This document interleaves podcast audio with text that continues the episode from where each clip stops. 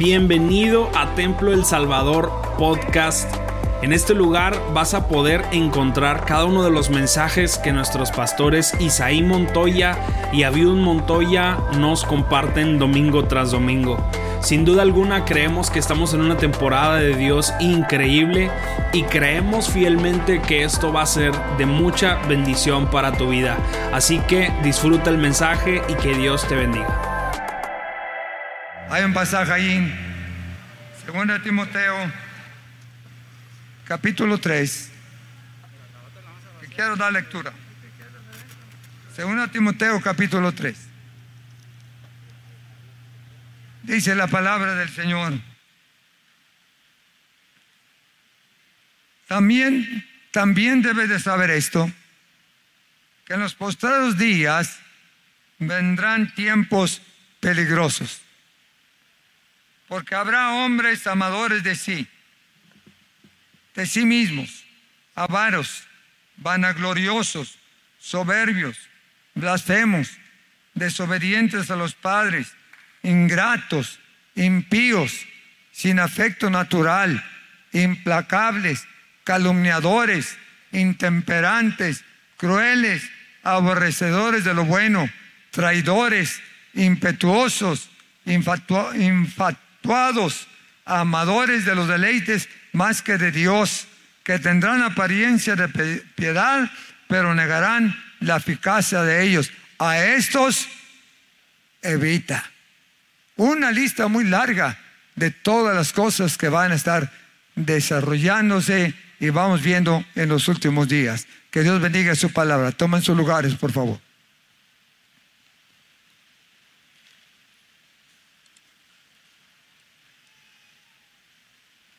Nos ha preocupado un poco las circunstancias por las que la iglesia del Señor está atravesando y cómo la iglesia está enfrentando y seguirá enfrentando situaciones muy difíciles en los últimos días. Y claro que a nosotros nos preocupa, como pastores, como como ministro del Señor nos preocupa cómo la iglesia está siendo eh, atacada y tratando de, de, debilitar sus cimientos, de debilitar su, su fuerza por diferentes formas. Pablo dice aquí en Timoteo que en los posteriores días vendrán tiempos peligrosos. Y los tiempos peligrosos ya los estamos viendo. Por todos lados. Por todos sitios. No voy de ninguna manera a tratar de, de hablar de todas las cosas que están sucediendo. Pero algunas, algunas cosas que sí considero que son importantes y que tenemos que tomarlas muy en cuenta. Ustedes pueden ver el panorama de, nuestra, de nuestro país, del mundo, Usted puede ver también el ambiente, las actitudes que nos rodean,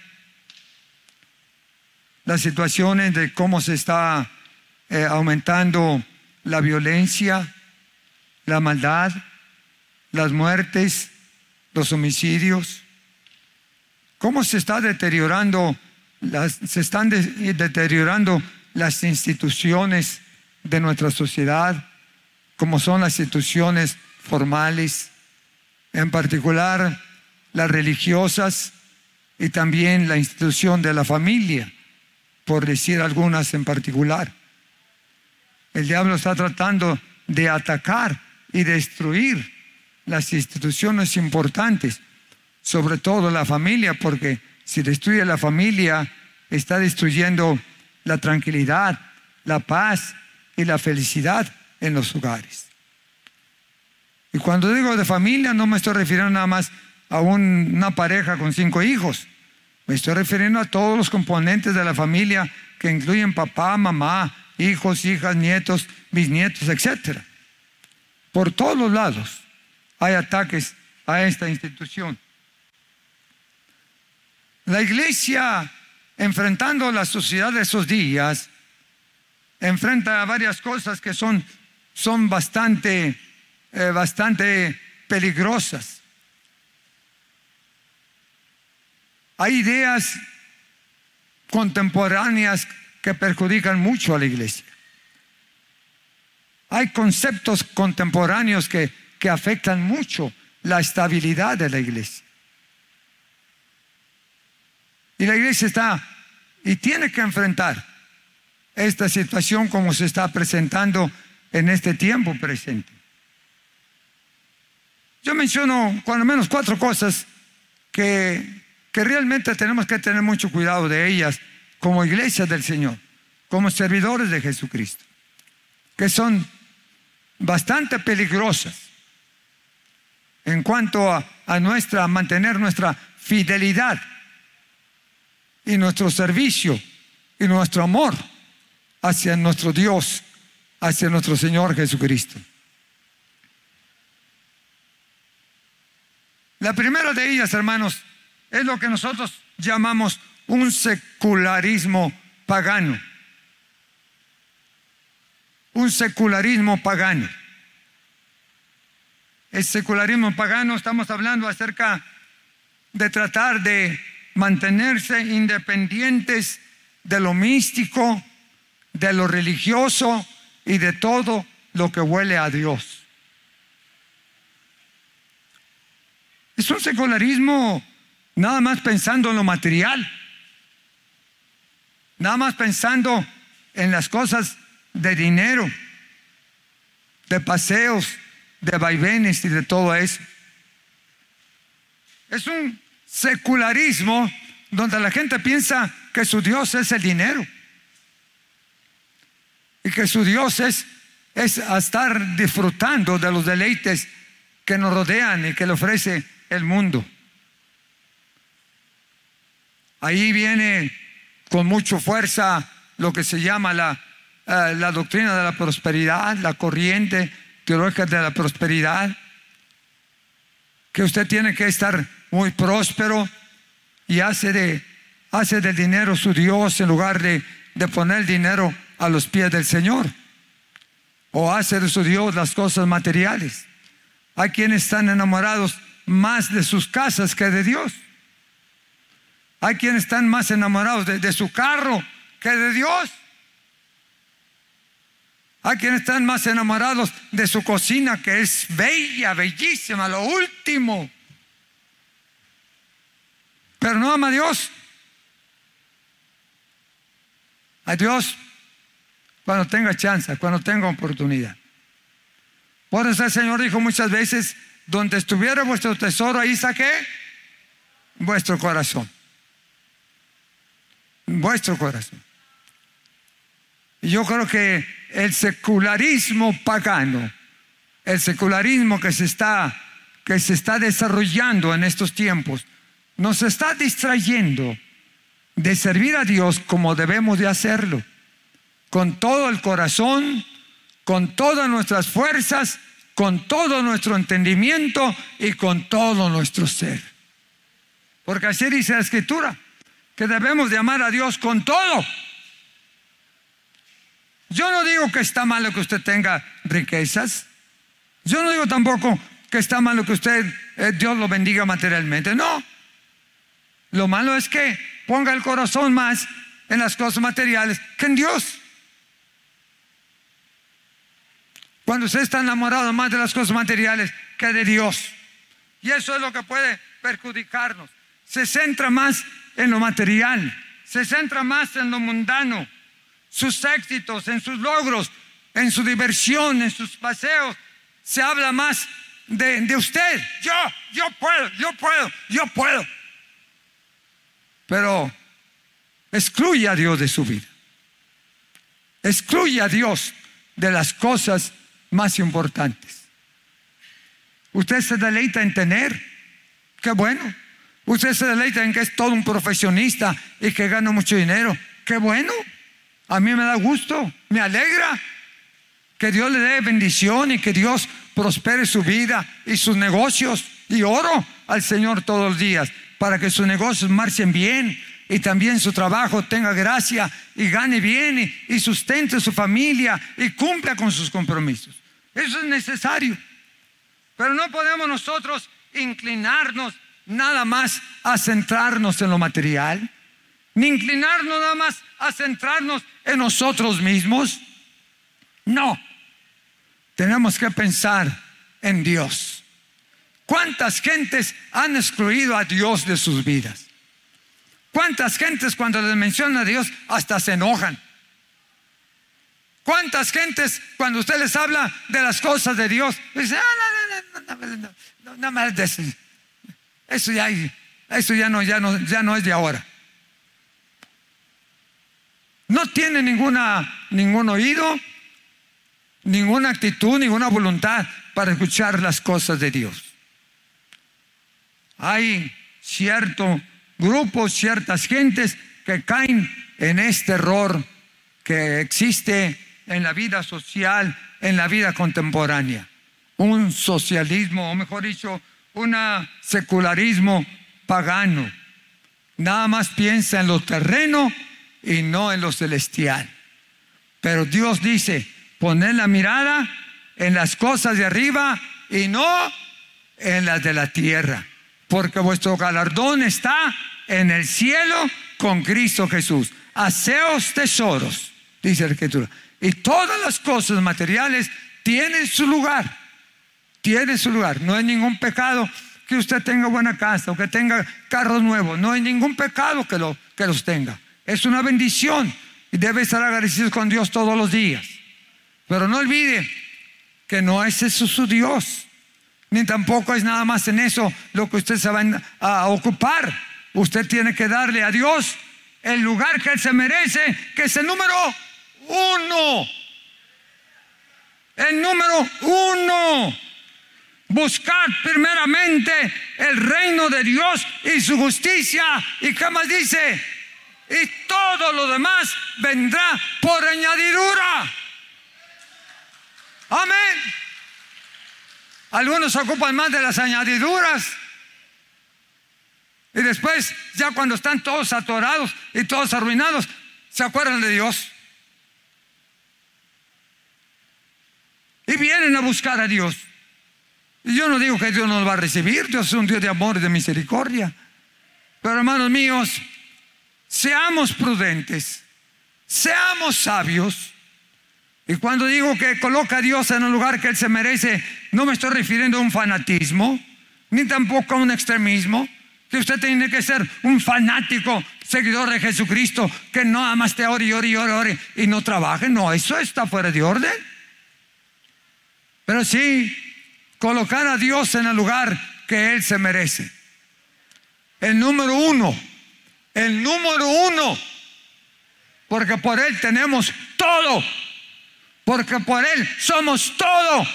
Y porque por Él nos guarda de todo mal y de toda enfermedad, porque Él es nuestro guardador, nuestro ayudador, nuestro sostén, nuestro amparo y nuestra fortaleza. Y si no fuera por Él, no tendríamos nada.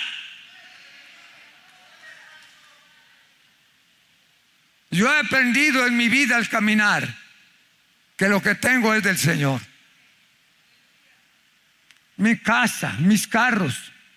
Yo no tengo ningún problema. Yo siento y creo que si Dios me ha dado es para promover su reino. Que si en alguna forma Dios abre las puertas es para extender el Evangelio a toda criatura. Y lo hacemos. Tratamos de extender el Evangelio en todas partes porque creo que la fuente de toda dádiva y de todo don perfecto es nuestro Dios. Y que por Él tenemos todo. Por eso no caigamos en este secularismo pagano. Coloquemos a Dios en el lugar que Él se merece y honre a Dios. Dele gracias a Dios bendiga el nombre de Jesucristo. Tenga mucho o tenga poco, bendiga el nombre de Jesucristo. Le bendiga o no le bendiga, glorifique el nombre del Señor Jesucristo. Que Él tome el control de su vida, tome el control de su corazón. Amén. Y usted le sirva en alma, cuerpo y espíritu. Y que el nombre del Señor sea glorificado en todas partes. Y no olvide que no somos nada. Somos tierra y lo único que nos da valor es Jesucristo. Yo valgo porque Cristo me cambió. Yo valgo porque Él me sacó de los lugares más, más vergonzosos. Yo valgo porque Él cambió mi vida, me restauró y me dio lo que no tenía. Venía arruinado, venía enfermo, venía con problemas, pero Él cambió todo, todo. Amén. Y si valgo y tengo, es porque Él en su amor y su misericordia ha abierto las ventanas del cielo y nos ha dado la bendición que tenemos. Sea el nombre del Señor glorificado.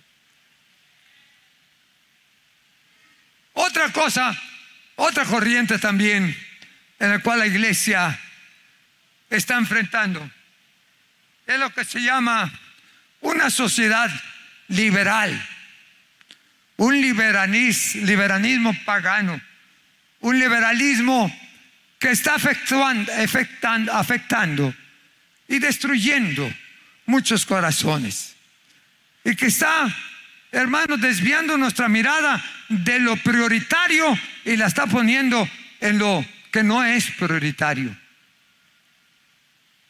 una una actitud liberal, un liberalismo que para él todo es bueno y nada es malo. Todo es bueno y nada es malo. El liberalismo destruye los valores. El liberalismo destruye los principios. El liberalismo destruye hasta las familias, destruye los hogares, destruye la iglesia, destruye el Estado una sociedad liberal. Para ellos no es malo que, se arrastre todos los días bien, bien embriagado. O que usted cometa fallas, fallas en la sociedad, eh, tratando de violar todos los principios morales y los principios que nos rigen. Los viola sin ningún problema. Y dice, eso no es malo, todo el mundo lo hace, todo el mundo lo hace. Pero ¿qué hace el mundo? El mundo hace lo que tiene que hacer, hacer cosas en contra de Dios.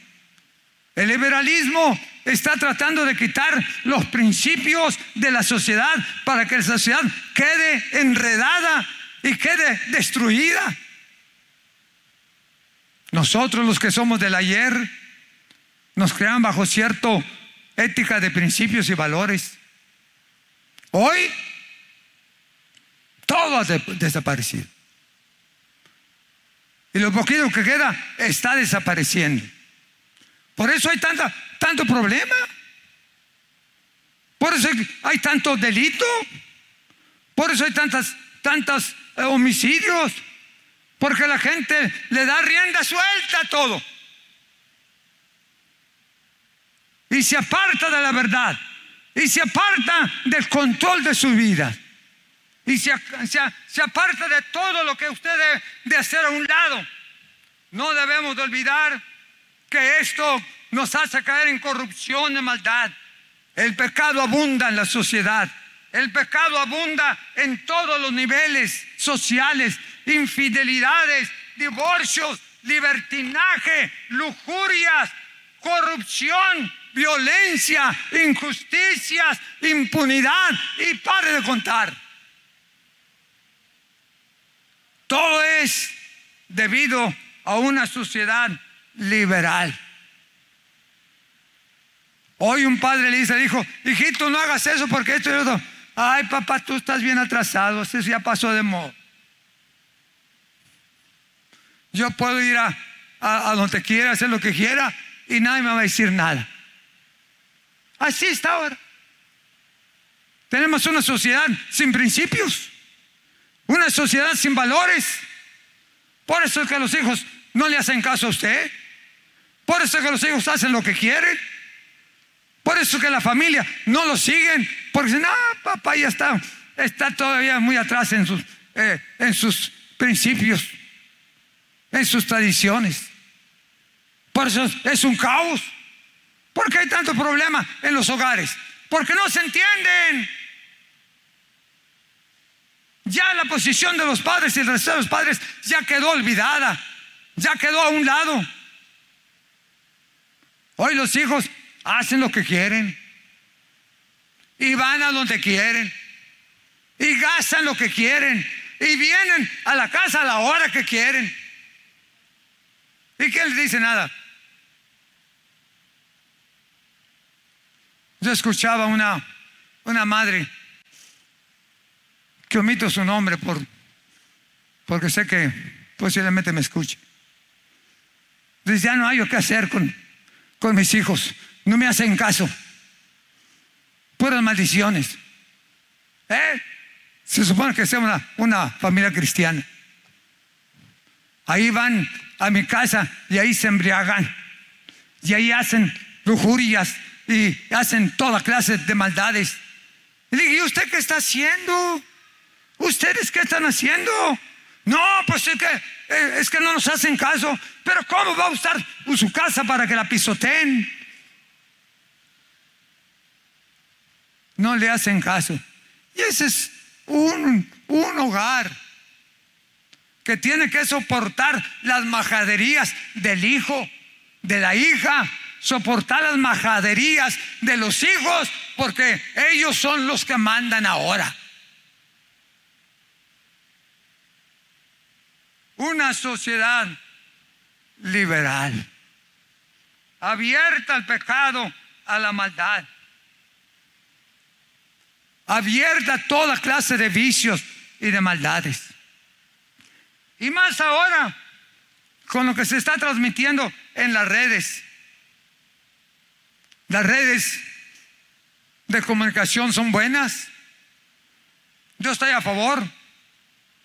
Lamento mucho no, no haber nacido 10 años antes para conocer bien el manejo de los aparatos.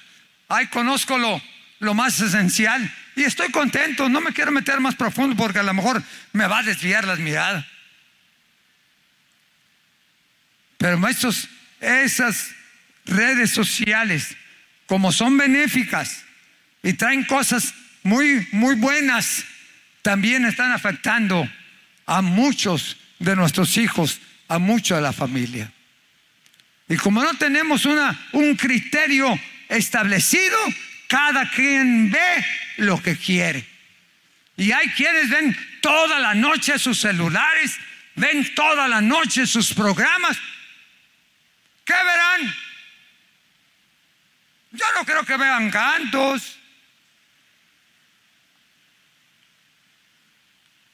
Un hermanito se aventó esta, este, escrito, este escrito me lo mandó.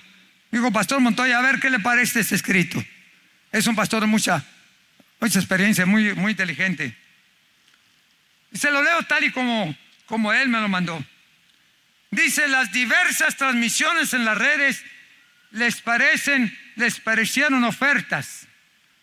Unas aparentemente baratas y novedosas.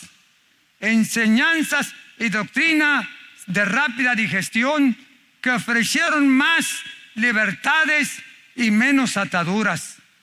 Y lo más atractivo, vivir como tú quieras. Y no nada más eso. Dice la, esta, este, este artículo, películas que ves, títeres, payasos, programas especiales para niños, adolescentes, jóvenes y temas y temas de todos, sobre todo temas eróticos y demás que se está viendo. Programas especiales para matrimonios, programas especiales para las parejas, para niños, adolescentes, jóvenes y temas totalmente fuera de la ética y de lo normal. Dice esta enseñanza como enseñanzas que causan ficción en la vida, como el fin del mundo, el sello de la bestia, el nuevo orden mundial que están transmitiendo algunos oradores, el menú, el menú espiritual de la palabra positiva y negativa que decreta lo que Dios hará o, lo, o te entregará en tus manos y te hace pensar que tú eres el dueño. Otros modismos heréticos, mucho de qué escoger y a precios atractivos o totalmente gratis. Unos creyentes iniciaron una relación con algunos de estos transmisores para probar y al no llegar a sus expectativas pasaron a otros programas y así permanecen ya. La modalidad de unos es conectarse un día a un programa y en otro día se conectan a otro.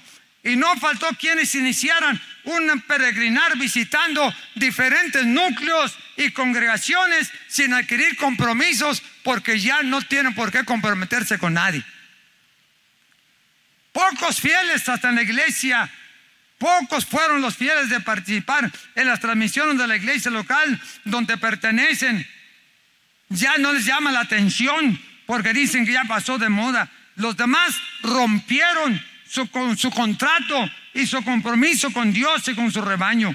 Se abrieron sus templos otra vez, pero ya no volvieron muchos y ahora no sabemos qué es lo que qué es lo que está realmente creyendo, qué es lo que creen realmente.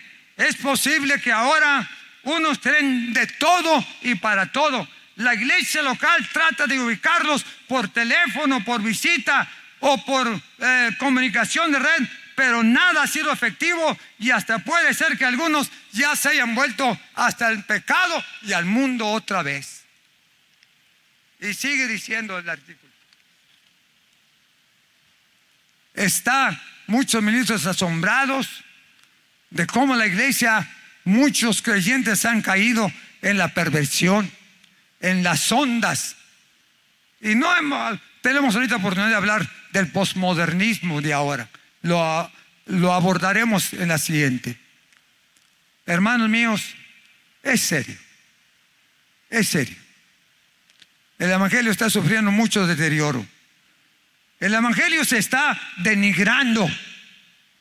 Muchos están denigrando el Evangelio. No le están dando la calidad que debe tener. Para muchos el Evangelio no les importa. Les importa su vida, entre comillas, porque la vida no es suya, la vida es de Dios. Muchos no les importa ya eso. Tenemos que levantar las antenas, levantar bien nuestra cabeza y ubicarnos ante una sociedad y ante un mundo que está cambiando. Donde quiera vemos situaciones difíciles. Hace poquito en una de las redes Oí yo un hermanito que habló, era, era ministro, estaba, se supone, dando una conferencia, y dijo, eso de que la sangre me cubre está fuera de orden. Dijo, no es cierto. Ese es una, un invento de, de, los, de los fanáticos. No es cierto que la sangre te cubre.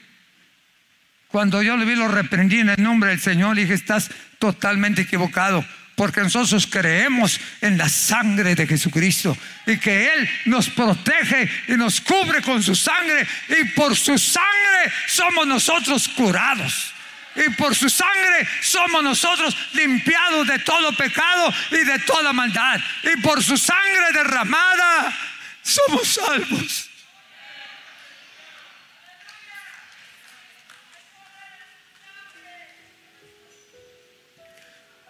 En las redes decir que esa frase, la sangre me cubre, está equivocada. ¿Qué es herejía? La herejía es la que le está diciendo. La herejía es la que está diciendo. Porque sin sangre no hay salvación. Sin derramamiento de sangre no hay sanidad. Porque por sus llagas fuimos nosotros curados.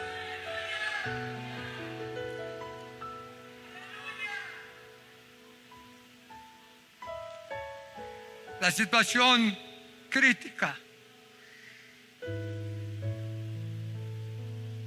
Pare de contar todo lo que está aconteciendo ahora. Hace poquito un predicador allí, muy famoso, dijo, y eso literalmente, a lo mejor usted lo escuchó, Dios me dijo que me divorciara. Y ya va el tercero. ¿Cuándo dijo Dios eso? Dios nunca dijo eso. Si Dios instituyó la familia, si Dios quiere la unidad de la familia, si Dios quiere la bendición en la familia, ¿cómo que Dios te dijo que te divorciaras y aventaras tus hijos y tu esposa a ver a dónde van a dar? Eso es herejía. La Biblia habla de divorcio, sí. La Biblia tiene, tiene enseñanza sobre el divorcio, pero dice también lo que se debe de hacer y cómo se debe hacer y en qué momentos pudiera ser una alternativa, pero no es una doctrina. La iglesia de Jesucristo no estamos nosotros enseñando eso.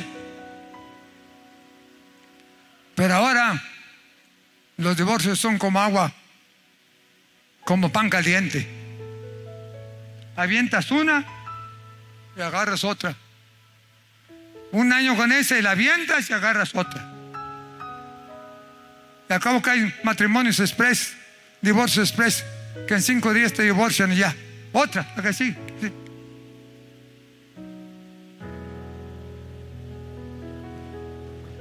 La iglesia necesita levantar la mirada al cielo. Pablo dijo en Efesios, en Filipenses, con eso termino, Filipenses 1, solamente, 1.27, Filipenses, solamente que os comportéis como es digno del Evangelio de Jesucristo, para que sea que yo vaya con ustedes a verlos o me quede o esté ausente, oiga que vosotros estáis firmes en la misma fe, combatiendo unánimemente la fe del Evangelio de Jesucristo. Que nada los intimide, dice el verso 28, que nada les cause daño por los, para los que se oponen y que están en contra de ustedes, que para ellos ciertamente es indicio de perdición, pero más para vosotros no es indicio de perdición, es de salvación de salvación y esto es de Dios. Porque a vosotros es concedido a causa de Cristo no solo que creamos en Él, sino que también que sufráis persecución y vituperio por su causa. Todo lo puedo en Cristo que me fortalece. La iglesia es de Cristo. Y Él viene por una iglesia preparada. Él viene por una iglesia santa, lavada con su sangre preciosa. No dejemos que el mundo nos contamine. No dejemos el pan se eche a perder. No perdamos nuestra mirada de Jesús. sea lo que sea, venga lo que venga, guarde su fe, cuide sus, sus principios, cuide sus enseñanzas. Mantengámonos siempre honrando el nombre del Señor. El mundo va y viene, pero los que están en Cristo permanecemos para siempre. Permanecemos para siempre. Que Dios nos ayude y no caigamos en esa vorágine de ideas y de principios negativos que están destruyendo nuestra fe. Amamos a Cristo. Somos de Cristo. somos el cuerpo de Cristo. Esperamos a Cristo. Muchas gracias por quedarte hasta aquí con nosotros. Recuerda que también puedes encontrarnos en A Corazón Abierto podcast, en donde encontrarás charlas con nuestros pastores, con miembros del staff y con muchas personas más. Así que nos vemos la próxima semana. Muchas gracias y hasta luego.